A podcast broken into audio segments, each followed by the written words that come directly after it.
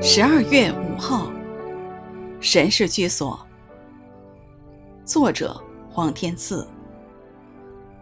神人摩西的祷告：主啊，你世世代代做我们的居所。诗篇九十篇一节。诗篇九十篇是摩西向神发出的一个祷告。摩西率领以色列人在旷野漂流四十年，他和他同时代的人一直没有机会亲身进入迦南美地，就是神所应许要赐给以色列人之地。谈到地上的居所，其实他们是一无所得。虽然那应许的迦南美地是流奶与蜜之地。摩西所注重的却不是属地的产业。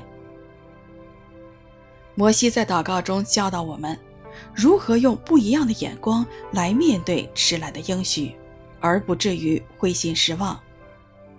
这秘诀就是，看到神自己就是我们的产业，我们的居所。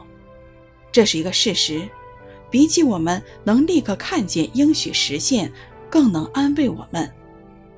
使徒保罗说。你们的生命与基督一同藏在神里面，基督是我们的生命，他显现的时候，你们也要与他一同显现在荣耀里。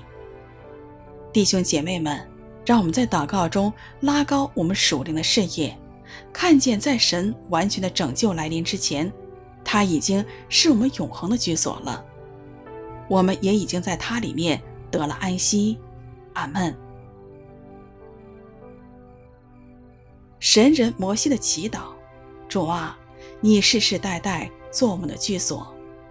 诗篇九十篇一节。